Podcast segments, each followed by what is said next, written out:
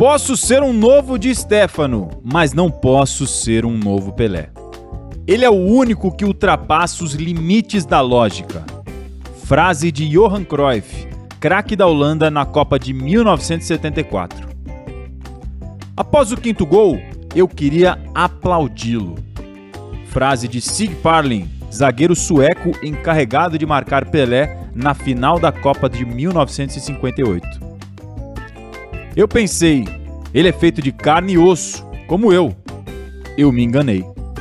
Frase de Tarcísio Burnish, zagueiro italiano que marcou Pelé na final da Copa de 70. É nesse clima que abrimos esse episódio para contar histórias de Pelé que eu tenho certeza que muitos dos nossos ouvintes não conhecem.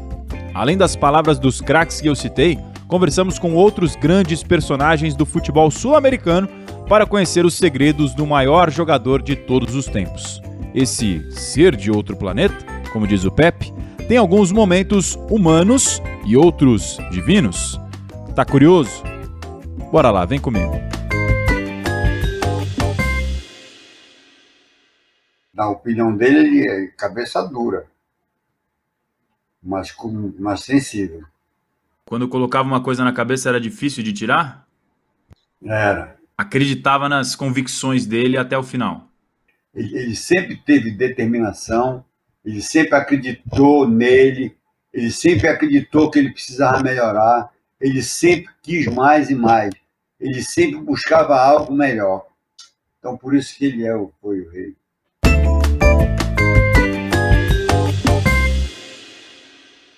Ele queria que o pessoal rodasse na mesma rotação dele. É, mas se você pensar, for pensar bem, você vai ver que ele nunca, nunca tinha. Eu, pelo menos, eu, no tempo que eu fiquei aqui, seis anos, nunca vi Pelé de capitão. Por quê? Por quê? Será? É, então, porque não, não é tão assim, conforme dizem. Ali ele gritava, mas ele também tinha que escutar. Ele escutava também.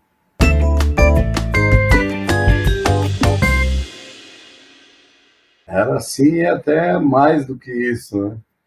Porque conosco, né, ele se sentia como se fosse mais um. Ele nunca falou, ah, o Pelé vai fazer isso, Pelé vai fazer aquilo. Pelo contrário, ele passava muita humildade para a gente. Então era difícil até a gente acreditar que estava com ele.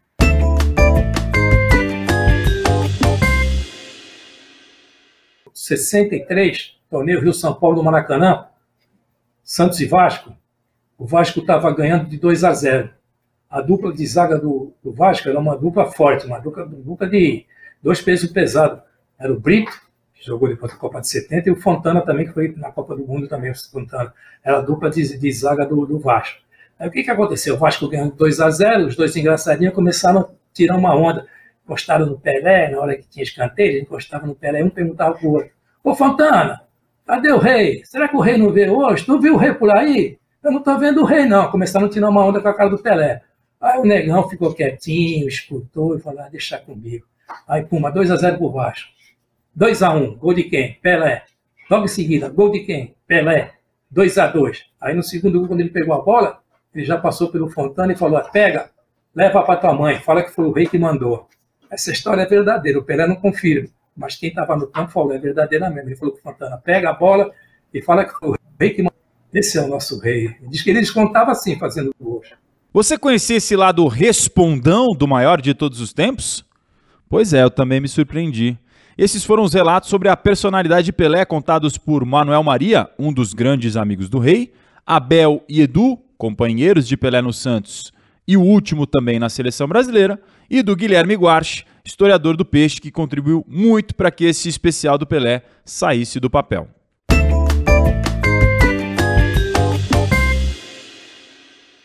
Muito prazer, sou o presidente dos Estados Unidos. Você não precisa se apresentar porque Pelé todo mundo sabe quem é.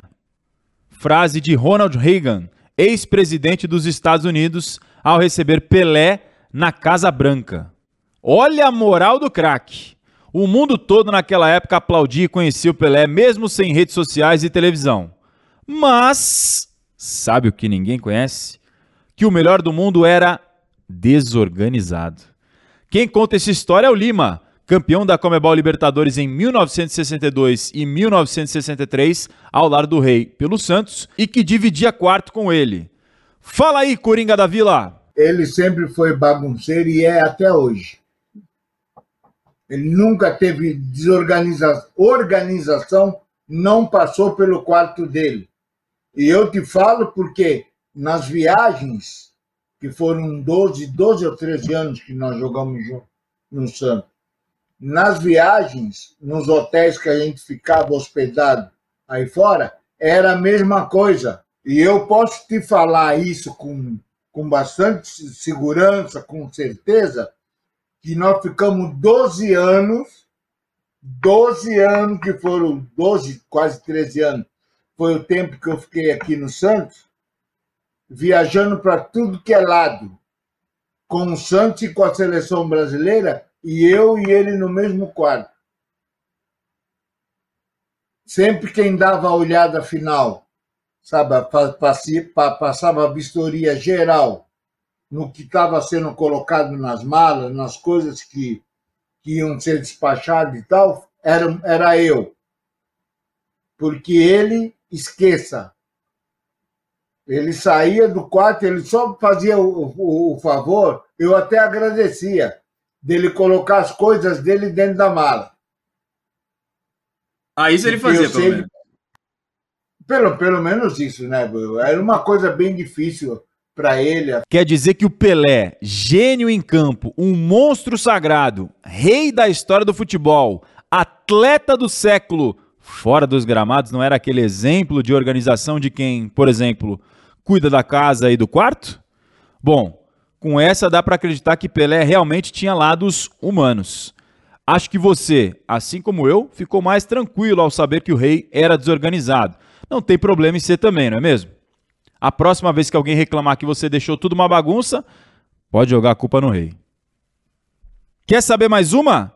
Ele também era sonâmbulo.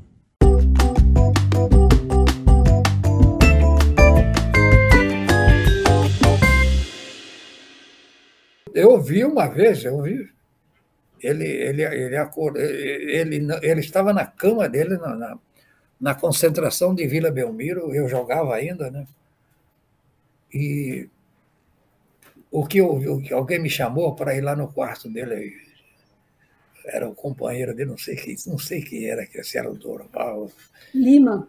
Era o Lima, ai, o Lima. O Lima falou, Pepito, Pepito, vem cá, olha aí.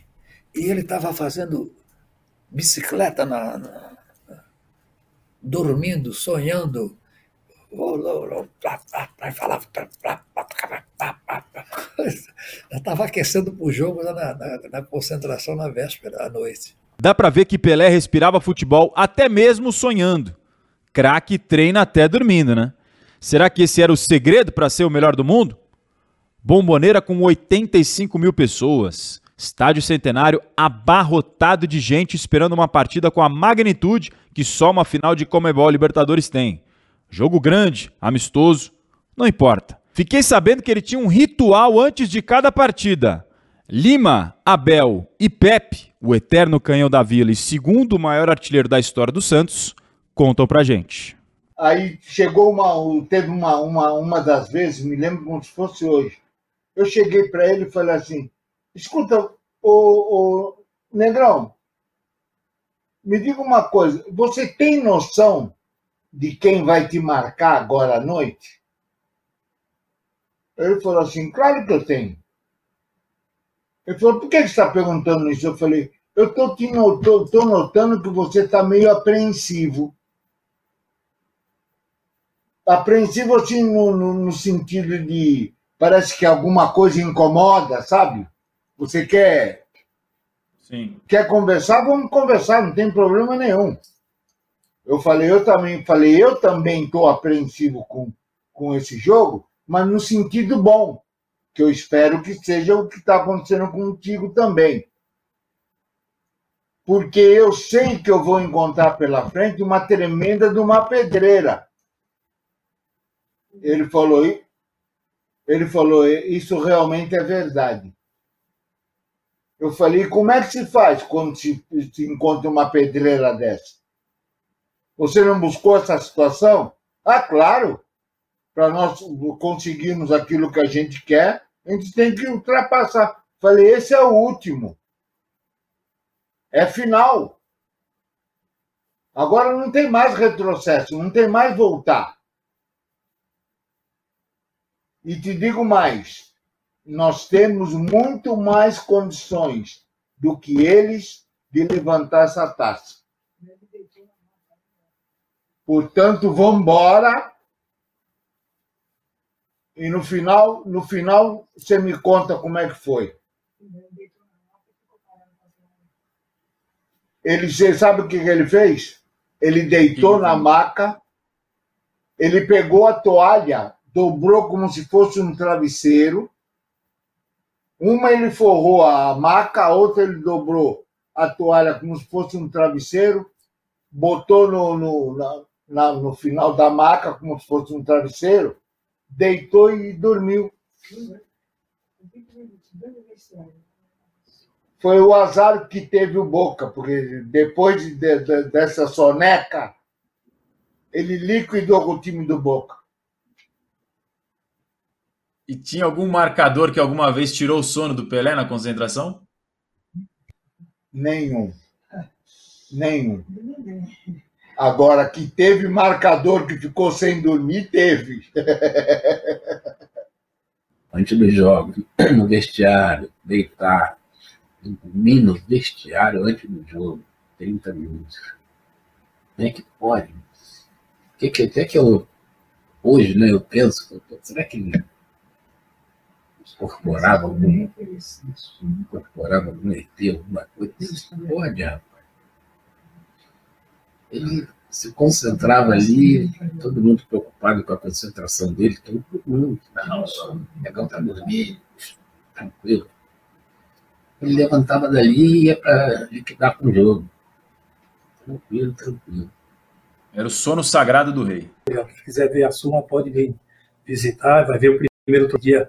O Santos também ganhou um troféu, é o primeiro troféu do Pelé, também está aqui em exposição. A história do Pelé é bonita é uma história diferenciada, é uma história de luta.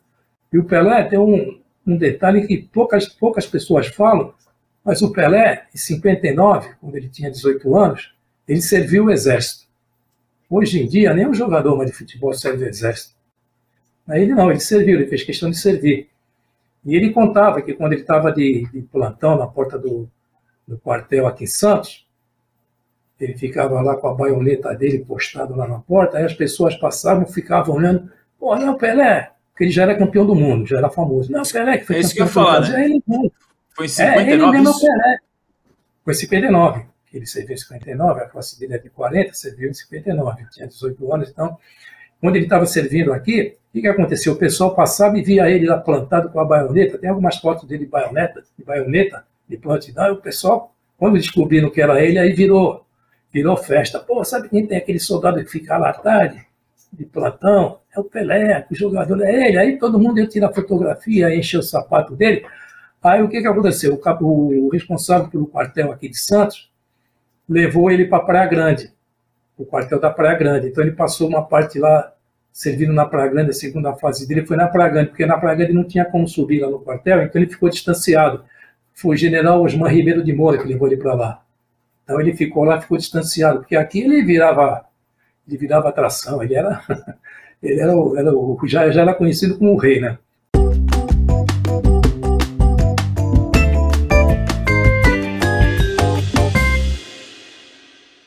Às vezes, fico com a sensação de que o futebol foi inventado para esse jogador fantástico. Simplesmente Sir Bob Charlton, ídolo do Manchester United e maior artilheiro da seleção da Inglaterra. A frase é dele. Pois é, e eu também acho que o futebol foi inventado só para que o Pelé jogasse. Só ele mesmo para tirar uma sonequinha antes de cada jogo e simplesmente virar lenda minutos depois com a bola no pé. Opa, não apenas bola no pé, hein? O Rei também brilhou como goleiro em partidas oficiais. Você sabia dessa? Ele foi de tudo um pouco. Diferenciado mesmo. Ted Sartori e o Pepe contam essa história. teve a história dele também jogar como goleiro, né, Ted? Exatamente. Inclusive, a, a primeira vez que isso aconteceu foi na Vila Belmiro. Foi em 1959, num jogo contra o, o comercial, não o comercial de Ribeirão Preto, é um comercial já extinto, o comercial da capital paulista.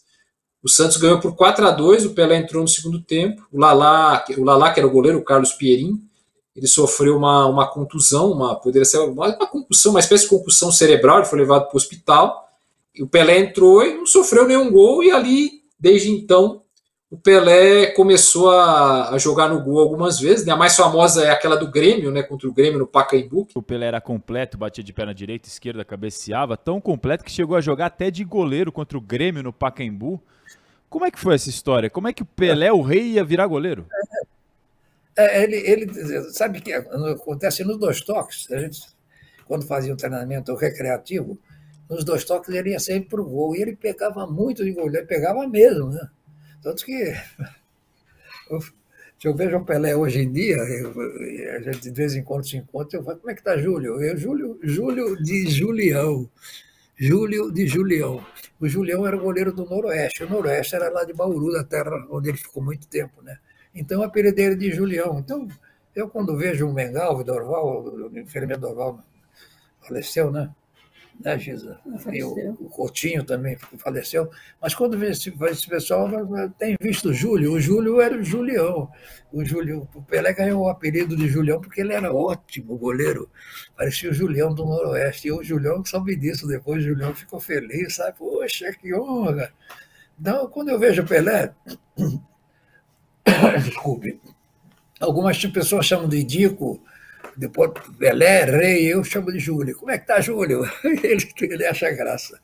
É, é, uma homenagem que eu faço, inclusive, ao Julião, que foi um, um, grande goleiro, sabe?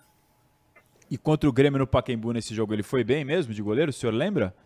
É, foi, foi. Ele, ele, olha, ele jogava. Eu vou te dizer uma coisa: o Gilmar era ótimo goleiro, Cláudio, Cegas, todos grandes goleiros, mas o Pelé, se o Lula precisasse, ele, ele seria também um goleiro maravilhoso. Não, não, tinha, não tinha altura para isso, né? mas é, ele nos dois toques era difícil fazer gol dele. Ele pegava muito bem, era muito seguro.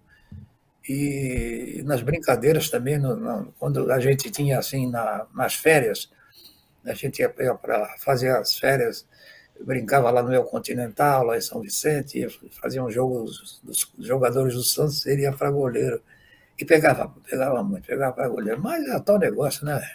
De meia esquerda foi, Era melhor. Foi, foi, foi fantástico. No último jogo ele fazia coisas incríveis ainda que não tinha feito no primeiro. Dona, é o que eu digo, Dona Celeste e São Dondinho rasgaram a fórmula e nunca mais aparece nada igual.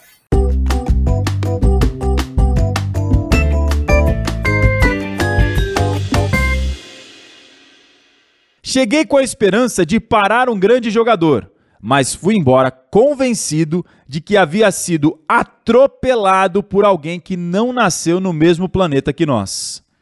Frase de Costa Pereira, goleiro do Benfica, sobre a derrota por 5 a 2 para o Santos de Pelé na final do Mundial de 1962 em Lisboa. Essa era a impressão que Pelé causava não só no Brasil, mas principalmente em torneios internacionais e amistosos em outros continentes. Todos queriam ver o tal do rei do futebol jogar e faziam de tudo um pouco. Teve até juiz que teve que voltar atrás após expulsar Pelé, e ele mesmo terminou sendo expulso por cometer tamanho crime ao dar um cartão vermelho para Vossa Majestade. Lá conta que um dia estava lá em, em Guadalajara, estádio Jalisco, no México, e o Lalá estava no banco. O goleiro que estava jogando era o Laércio. O Lalá estava no banco do lado do Pelé. Aí a torcida, quando percebeu que o Pelé estava no banco, a torcida começou a gritar para o Pelé poder entrar. Entra, Pelé, entra, Pelé, gritando em mexicano, em castelhano. Entra, Pelé, entra. Aí o Pelé, sentado no banco, aí o técnico Lula viu que não tinha mais como segurar ele no banco e falou: vai, Pelé, entra. Aí o Pelé entrou correndo, amarrando a chuteira, amarrando os shorts, e a bola foi no escanteio que ele entrou, ele entrou já cabeceou e fez o gol. De imediato ele marcou um gol. A torcida pediu. Oito minutos depois, mais um gol, outro gol do Pelé. E o que, que aconteceu? A mesma torcida que estava gritando para a entrada dele, começou a gritar: Fuera, Pelé, fuera! Não queriam mais ele em campo. Ele, ele, ele levava tanta sarrafada que de vez em quando ele aprontava muito. E chegava junto também, deve ter sido isso. que Nós jogamos tantos jogos que eu não me lembro, mas ele foi expulso umas duas ou três vezes. Eu, eu não tive esse, esse de sabor, eu sou para mim fora do e nunca fui expulso de campo. Mas o rei não, o rei levava bordoado o tempo todo, de vez em quando ele chegava junto e também pegava o cartão vermelho por isso. Mas é uma coisa inusitada, né, seu Pepe? Hoje em dia a gente não consegue imaginar isso. O árbitro expulsa o jogador, aí o público começa a pedir a volta dele, quem sai é o árbitro. É, sai, foi. foi. Olha, é, faz tanto tempo que estão os detalhes que você, como bom jornalista, sabe, eu não me lembro tanto disso. Mas eu sei que, a, que a torcida exigiu a presença do, do, do Pelé e, e, e, fizeram a troca do árbitro. O Bandeirinha pegou o apito e o árbitro, eu acho que o árbitro saiu e entrou o árbitro reserva na outra bandeirinha. Então isso realmente aconteceu. Histórias do rei do futebol, só com ele mesmo.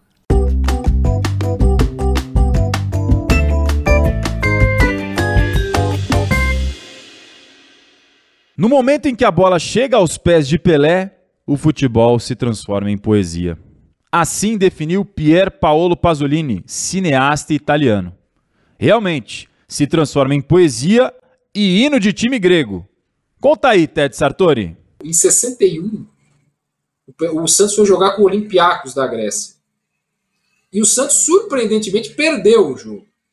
Foi 2 a 1 Isso é um feito tão grande na história do Olympiacos que isso é incluído no hino do Olympiacos.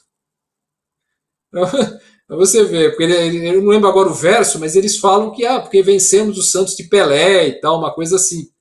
Imagina, Olympiacos da Grécia, a Grécia no futebol nos anos 60 não, não tinha nenhuma representação, quase nenhuma, venceu o Santos e para isso ficou para a história no hino do clube, quer dizer, para você ver a força que o Santos tinha e que o Pelé tinha.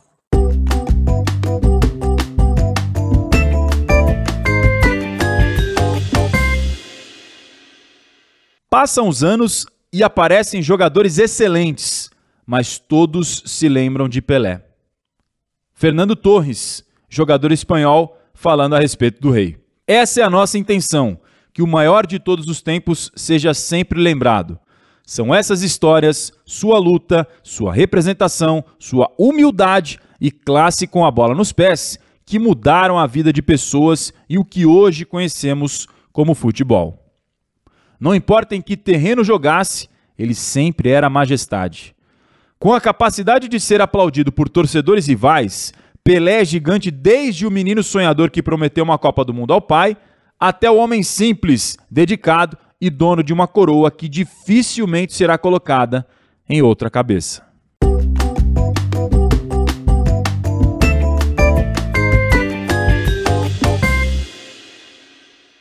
Aproveito para agradecer todos os que reservaram um momento para compartilhar um pouco do rei com a gente. Joshua Arantes, filho do Rei Pelé, dos jogadores Rodrigo do Real Madrid e Soteu do atual camisa 10 do Santos, os ex-jogadores Zico, Pepe, Manuel Maria, Edu, Clodoaldo, Lima, Abel e Mengalvio, os jornalistas Ariel Palácios, Celso Unzelt, Abel Neto, Dai Natali, Ted Sartori e Fernando Martinho, ao Santos Futebol Clube seu historiador Guilherme Guarche, ao radialista Felipe Leite, ao Marcelo Carvalho, diretor do Observatório Racial da Discriminação do Futebol, ao Carlos Massari e Aurélio Araújo, do podcast Copa Além da Copa, além, claro, da nossa equipe, do nosso time, produção, roteiro e pesquisa de Stephanie Afonso, coordenação de produção da Luciana Fest, captação de André Calef e Gustavo Dias, artes gráficas de Natália Giordano, edição Gutierre Filmes, uma produção Comebol, apresentada por este que vos fala, eu, Marcelo Azan, com muito prazer e honra e grato por participar desse podcast especial. Espero que você tenha curtido muito e se emocionado tanto quanto nós da Comebol Libertadores, nesse especial do maior jogador de todos os tempos.